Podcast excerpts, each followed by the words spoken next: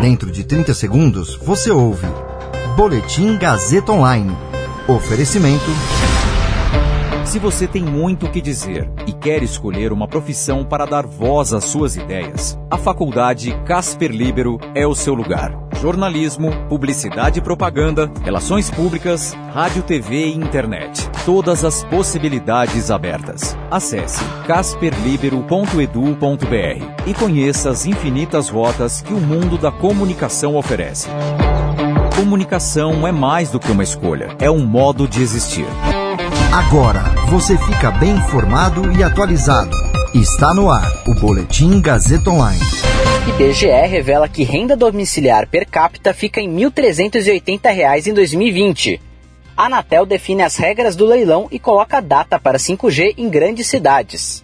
Meu nome é Caio Melo e você ouve agora o Boletim Gazeta Online. Segundo cálculos com base nas informações da Pesquisa Nacional por Amostra de Domicílios Contínua, a PNAD Contínua, divulgados pelo IBGE, a renda domiciliar per capita nominal mensal ficou em R$ 1.380 no país no ano passado. No ano de 2019, esse índice marcava R$ 1.439. As informações são enviadas pelo Instituto ao Tribunal de Contas da União, o TCU, como forma de atender à lei, que estabelece os critérios de rateio do Fundo de Participação dos Estados e do Distrito Federal. No ano de 2020, a renda domiciliar per capita mais alta foi registrada no Distrito Federal, de mil, aliás, R$ 2.475, enquanto a mais baixa era do Maranhão, com 676 reais. Em São Paulo, a renda per capita nominal alcançou R$ 1.814.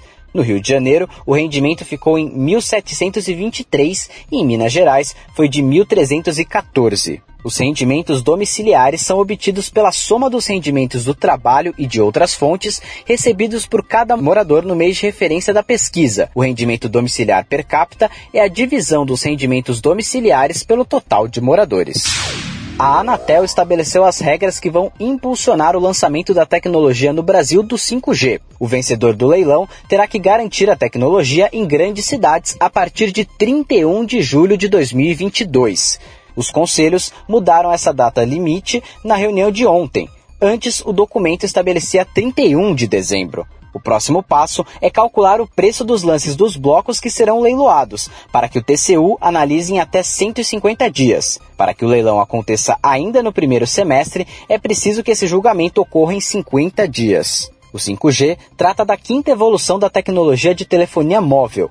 Além de prometer maiores velocidades de download, até 20 vezes maior que o 4G, oferece menor latência, que é o tempo de resposta entre um comando feito e sua execução. Isso possibilita uma conexão mais estável, permitindo que seja possível não ter uma conexão menor do que aquelas que estão em uma boa conexão fixa.